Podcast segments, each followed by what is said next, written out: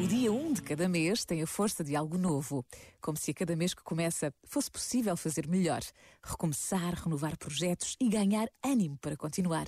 E ainda bem que assim é. Precisamos de acreditar que somos capazes de não baixar os braços, que somos capazes de olhar para o tempo como uma dádiva de Deus. Por vezes basta a pausa de um minuto para nos decidirmos a fazer uma coisa nova. Pensa nisto e boa noite. Este momento está disponível em podcast no site e na app.